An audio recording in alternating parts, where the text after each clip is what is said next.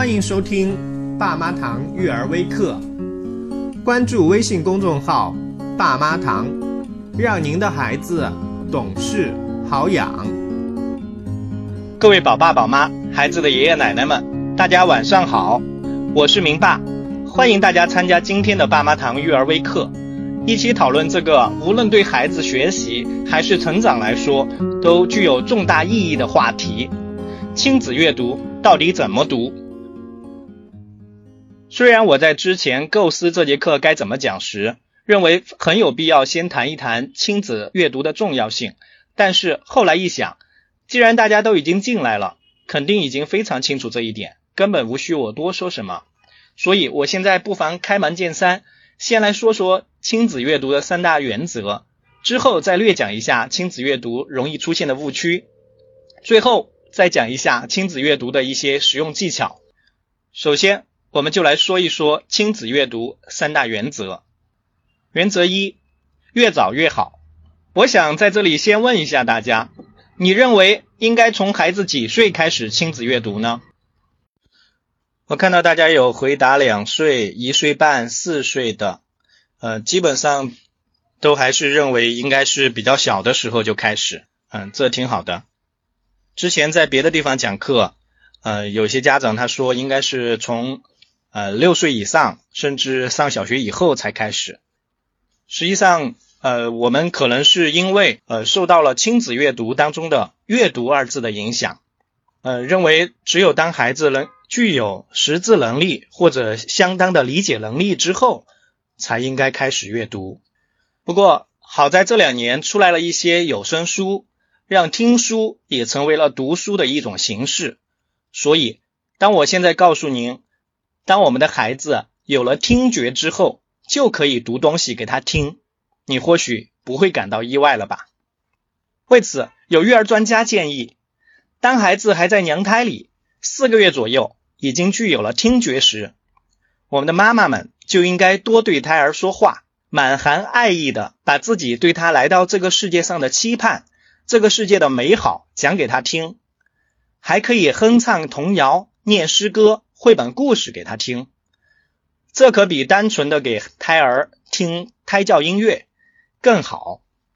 当孩子出生以后，爸爸妈妈更要注意跟孩子的语言交流，让甜言蜜语像乳汁一样注入孩子的体内。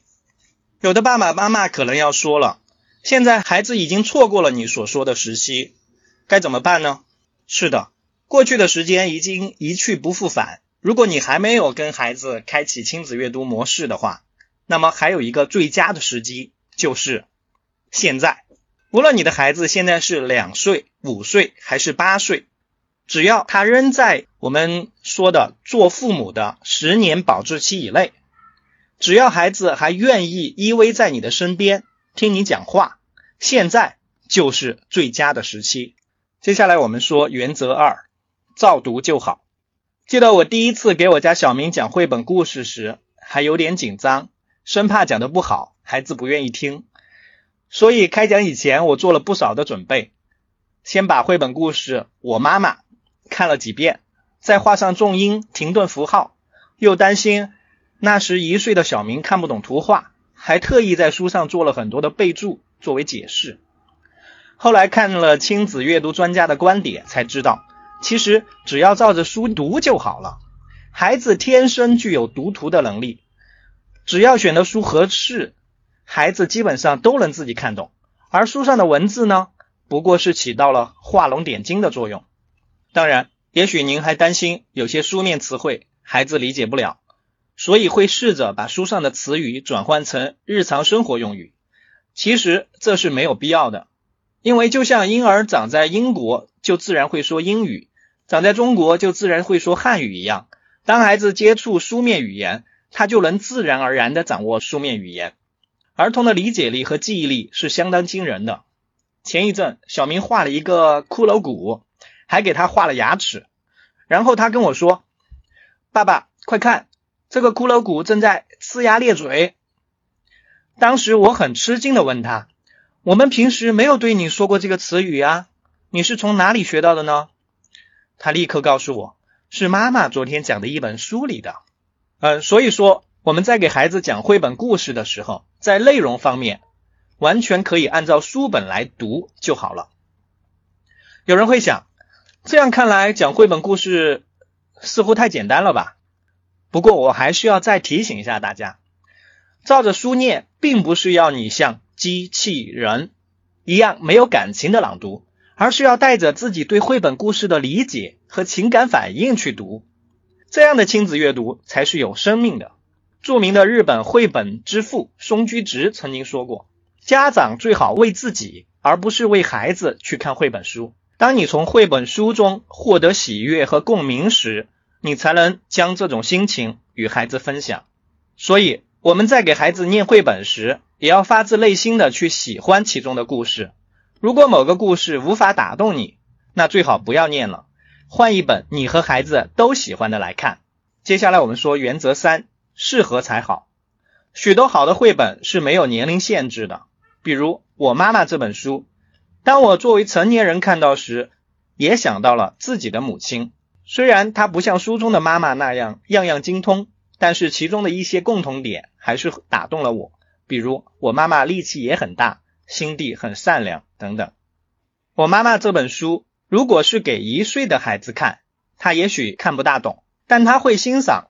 其中妈妈的各种造型图片，若是给两岁的孩子看，他可能会开始关注妈妈所穿的不同服饰代表的职业，比如厨师、演员等。若是给三岁的孩子看，他会对照自己的妈妈，发现两者有很多的共同点。若是给四岁的孩子看，他能更深的体会妈妈的爱。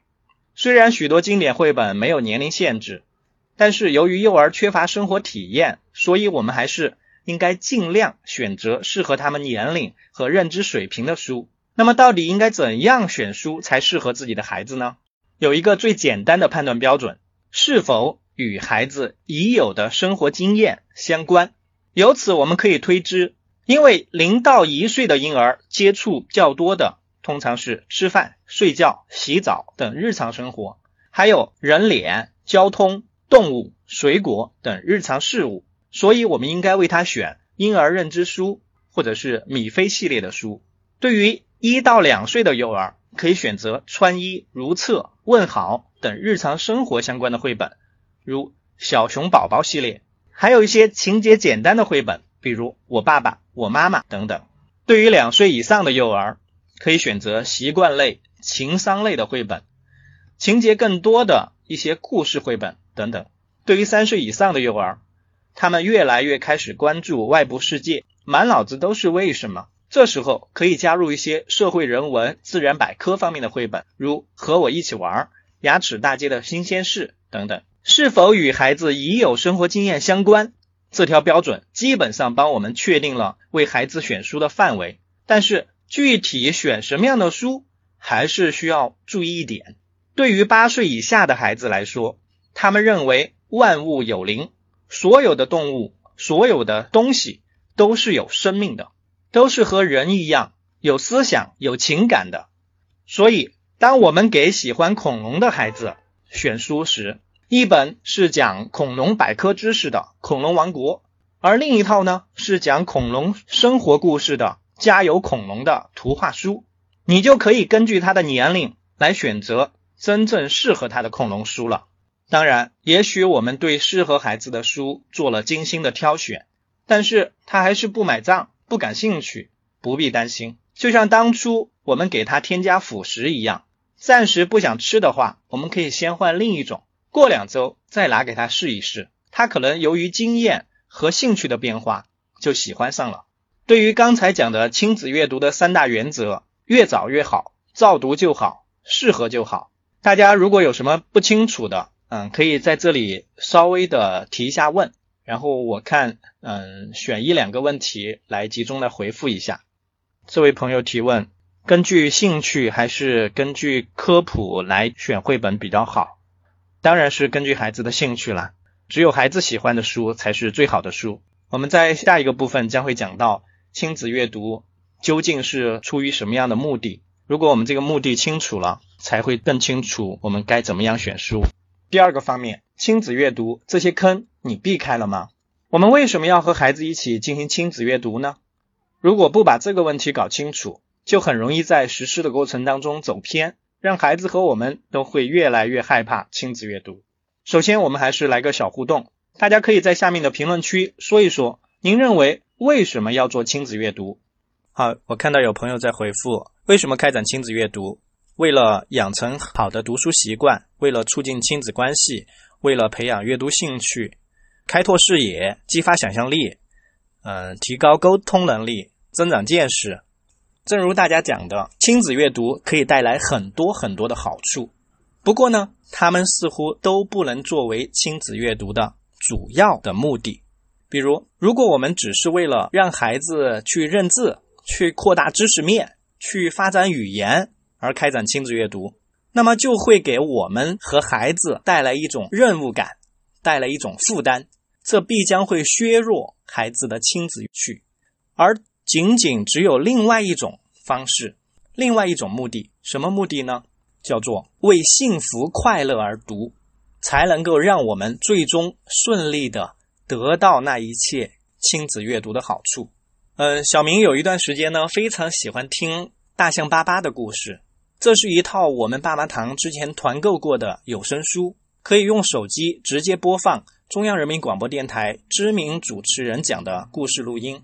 有时候他很想看，而我们又没有空给他讲，就会把录音放上，让他自己听。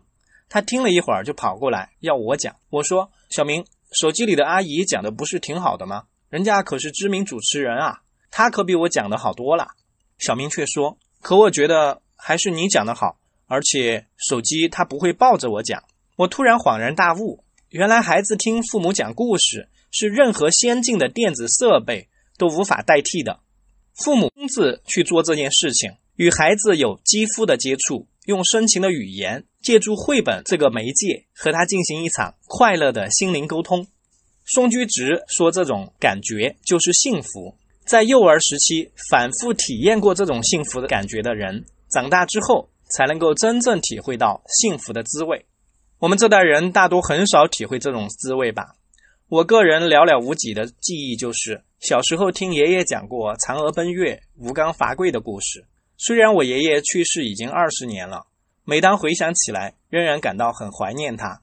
所以现在要每天把这种幸福的感觉种在孩子的心底，让他在孩子的成长过程当中生根发芽。只有我们带着这样的目的，才能够避免掉进亲子阅读的那，进而把亲子阅读变成识字课，变成道德说教课，变成阅读答题课，变成汉语学习课，变成美术课。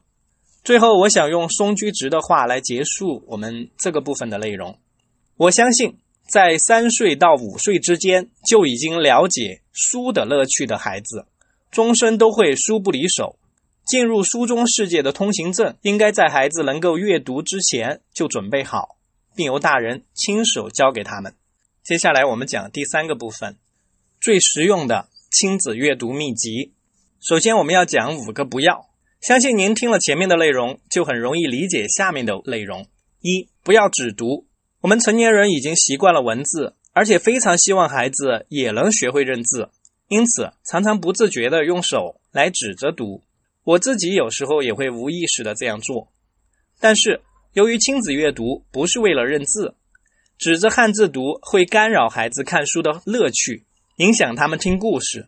所以，如果你实在想教孩子认字的话，啊，不妨在看书的封面的时候指一指、读一读。另外，更主要的识字方式是应该在生活当中去教，比如我们生活当中可以教孩子认商店名、包装袋等等。第二，不要提问。如果你每次看微信文章都有人问你一些问题，让你必须回答，你会怎么样呢？恐怕很快就会厌倦看文章，或者躲开那些人，悄悄的看。同样的道理，如果每个孩子听完故事以后都要回答你提出的问题，那么他今后就无法集中注意力，认真的去体会看书的乐趣了。三，不要说教。有些绘本在讲人际关系和生活习惯。家长往往容易在自家孩子身上找到相应的事例去对应，不自觉的就开始说教。这样做也是在破坏孩子的阅读兴趣。其实，我们的孩子远比大人想象的要聪明多了。书中的善恶对已经在他心中播下了种子，只要时机合适，就会表现出来。四，不要勉强。今天要讲哪几本书？从哪一页讲起？何时翻页？谁来讲？这些问题都由孩子来决定，让他做亲子阅读的主人。我们或许可以去建议，可以去邀请，但是千万不要勉强。第五，不要只读字。汉字对于幼儿来说，只是一些奇怪的符号。他们看绘本，主要是在看画。往往一本绘本从前面无字的扉页就开始展开故事了，所以绘本应该从封面、扉页看起，并且在每一页的文字读完以后，留一些时间给孩子观察图上的细节。比如我家小明，每次听我念完页面上的文字以后，会继续出神的看一会儿图画。然后像大梦初醒一样回过神来，继续要我讲下一页。讲完了五个不要，我们再来说一说五个要：一要抱着或者贴着孩子讲，让孩子感受到你的体温，感到被你的爱包裹着；二要快乐的全情投入，当你自己真正喜欢上你讲的故事的时候，你才能够理解孩子的童趣童真，并用你的热忱去打动孩子；三。要照着读，带着感情，以成人的经验背景，借助语气语调的不同，帮助孩子分辨绘本书中想要传递的价值观。这有点像呃，我们看抗日影片，演到日本兵的时候，就会把他们演得丑陋猥琐；演到八路军的时候，就会把他演得高大英俊。比如，我们和孩子一起看绘本《我妈妈》时，念第一句“这是我妈妈，她真的很棒”的时候。自豪的语气去读，这是我妈妈，她真的很棒，而不是用惭愧的语气去读，这是我妈妈，她真的很差。第四，要反复读。大家可能都会发现，当孩子喜欢一本书的时候，会要求你反复讲很多遍。我家小明三岁时爱上了绘本《石头汤》，每日必点，就像有的人去 KTV，每次必点某首歌来唱一样。虽然听的人已经厌倦了。但他却仍然不知疲倦，这是为什么呢？我想大概有三个原因：一、幼儿的理解力、记忆力很有限，同样一本绘本需要反复读很多遍才能够更好的吸收其中的精华；二、幼儿看绘本主要是为了快乐，只要那本书中的快乐他还没有体，他就会像玩某个游戏或者某个玩具一样，一直反复的去玩去看；三、随着年龄的增长。生活经验的丰富，他对同一本绘本的理解也会发生着变化。所以，同一本书今年看和去年看比较起来，他能感受到过去不曾感受到的东西。所以，我们对孩子要你反复讲同一本书的要求，应该尽量予以满足。如果你实在烦了，不妨换一个人继续给他讲。不仅如此，我们还应该主动提供。能够让他反复选择同一本绘本书的机会，比如把书放在他自己容易取到的地方啊，当然最好是有专门的儿童书架，一次不要放太多，避免他找起来非常的困难。如果你也像我一样啊，喜欢一次性买很多的绘本，那么请分批次的放在孩子选书的地方，等他反复看完一批书以后。再把他不怎么看的那些书换成新的，让他在反复看的同时，有机会去接触到新书。另外，著名的儿童阅读推广人阿贾老师，他针对孩子喜欢反复的特点，提出了亲子阅读的十字诀。这实际上是十种亲子阅读的方法，分别是念、唱、说、做、画、演、吃、破、聊、想。下面我们简要的说一说，唱就是将吟唱、歌唱融入到图画书的分享中。比如《一园青菜成了精》这本书当中，文字很有韵律，我们可以自编自唱起来。念就是让孩子看看着图画书，家长照着书念，注意语气、节奏、拟声词语，还有书中的对话，尽量用相应的人物角色的口吻来读。说有些书字很少。或者没有，需要我们去说一说谁干了什么、为什么之类的，或者书中有一些事情孩子比较陌生，需要我们做出解释，这时候我们就可以说。不过说的时候不要过度的解释，影响了孩子看书。做指的是做游戏、做运动、做手工等等。比如小明在看《幼儿画报》《东方娃娃》这样的幼儿绘本杂志时，里面有很多与绘本故事相关的手工，还有游戏，我们都可以和孩子一起来玩，一起来做画。优秀的图画书就是纸上的美术馆，它能引起孩子想要画画的冲动。比如我家孩子看的《小蓝和小黄》这本绘本，每次看了以后，他就很想拿起色彩笔去涂一涂、画一画。那这时候我们家长要主动的提供笔和纸，让他去画。演，邀请我们的孩子去扮演书中的角色，从简单的分角色朗读到复杂的动作剧。这比给孩子报主持人、话剧团的培训要强多了。吃，像石头汤、南瓜汤，肚子里有个火车站，这些和吃有关的绘本，我们孩子能够一边享受读书的乐趣，一边体验书中的吃吃的文化、吃的礼仪。破，像绘本《爷爷一定有办法》、什么藏起来了、走迷宫、找不同等书，都是在锻炼孩子的逻辑思维能力。让孩子扮演成一个小侦探，去猜测故事会怎么样去进行。聊，就是在读书以前，或者读书的过程中，或者读完书以后，和孩子去聊一聊书。注意，这里的聊呢，主要是以孩子的兴趣为主导，讲的不要提问，这一点是不同的。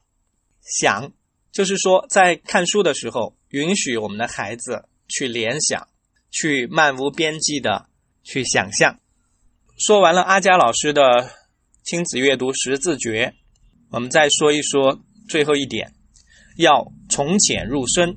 不同的孩子认知接受的能力是不同的。比如我家小明三岁半就能一口气听完半本《大象巴巴》的故事全集，这可不是一般只有二三十页的绘本书啊，它是一本有二百六十多页的厚书，而且文字也非常多。可是，当我把一本比较简单的《小熊不刷牙》拿给我接触的三岁多的其他孩子看时，他却没有耐心去听完。对于那个孩子，因为他是我早教中心的，之前亲子阅读没有怎么来做，所以我差不多用了两个星期的时间，先从简单的翻翻书、触摸书、大图画、少文字的书去吸引他的兴趣，然后再过渡到简单的绘本，如。好饿的毛毛虫等，逐渐的让他体会到看书的乐趣。然后现在呢，他基本上可以一口气看完我们的《小熊不刷牙》这本绘本了。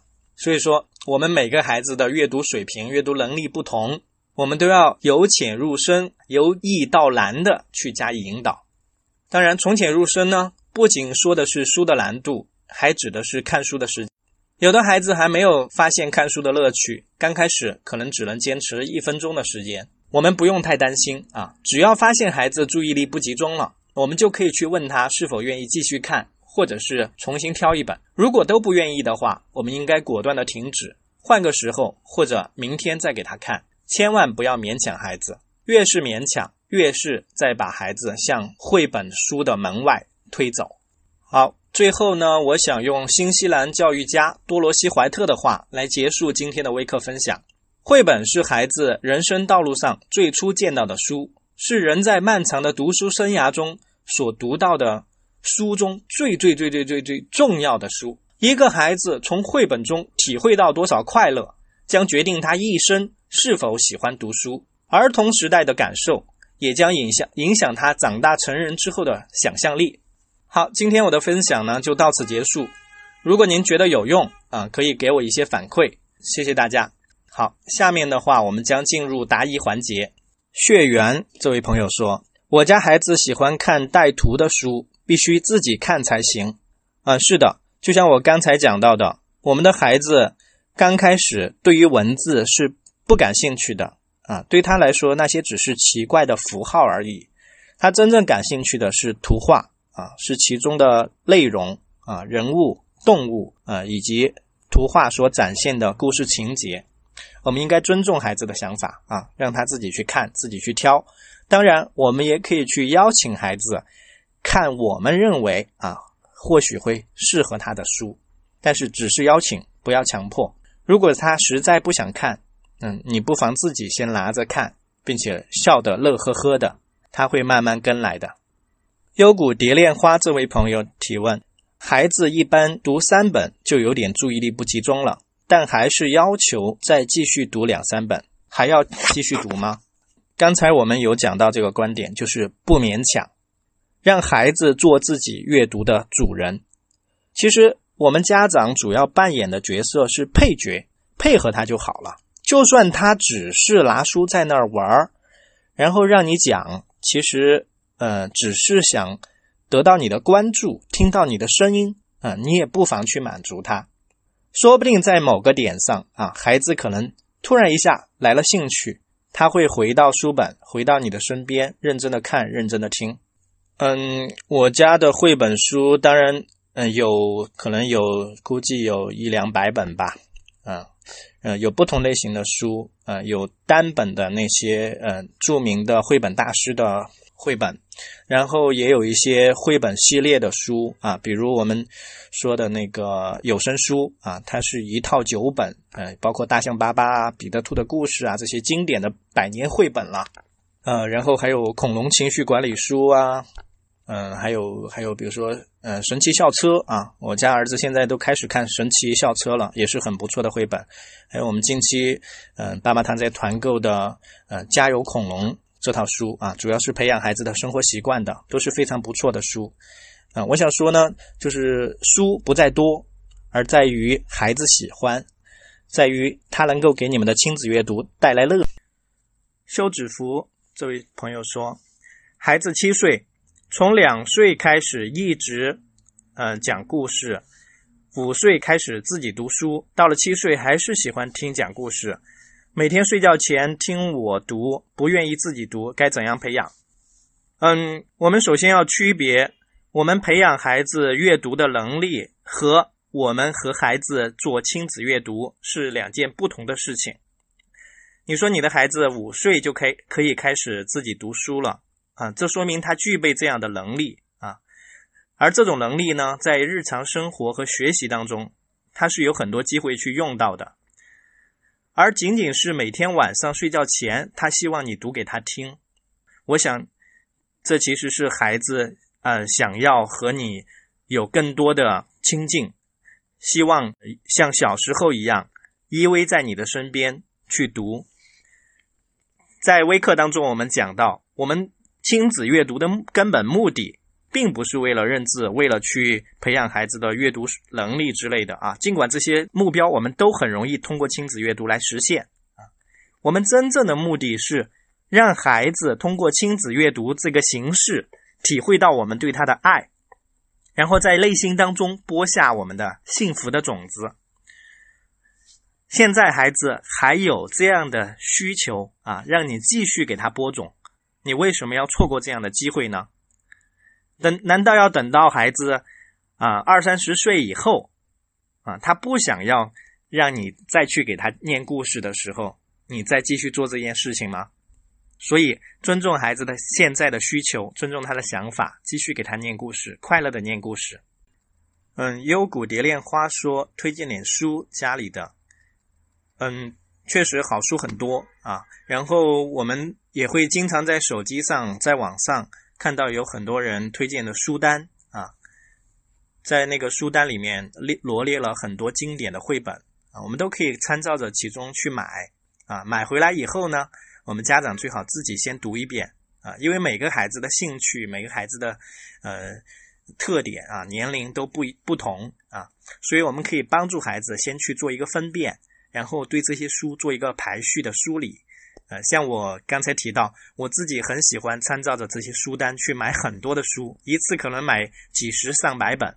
买回来以后，我就会 花一两天的时间啊，晚上花一两天的时间，然后去梳理，然后把那个书做一下分类，哪些书是孩子现在适合读的，哪些适合再大一点来读啊。这样分类好以后呢，我们再通过。实际的让孩子去读啊，然后再去做精挑细选啊，哪些是他自己感兴趣的，哪些是他现在还不感兴趣，将来某个时候会感兴趣的。另外有一些性价比比较高的，嗯，套套装系列的书呢，嗯，我在爸妈堂，嗯，也通过我们的嗯爸妈堂的那个微商城啊推荐给了大家。大家如果有需求的话，可以根据自己的孩子的情况，嗯，去选择购买。好了，我们今天的微课就到这里吧。然后谢谢大家的聆听。然后如果大家还有什么问题想要咨询的话，可以关注我们爸妈堂的微信公众号啊，在微信里面搜公众号，然后搜索“爸妈堂”就可以看到。然后在爸妈堂里面有我的微信的联系方式啊，大家到时候可以加我，然后单独的来咨询。谢谢大家。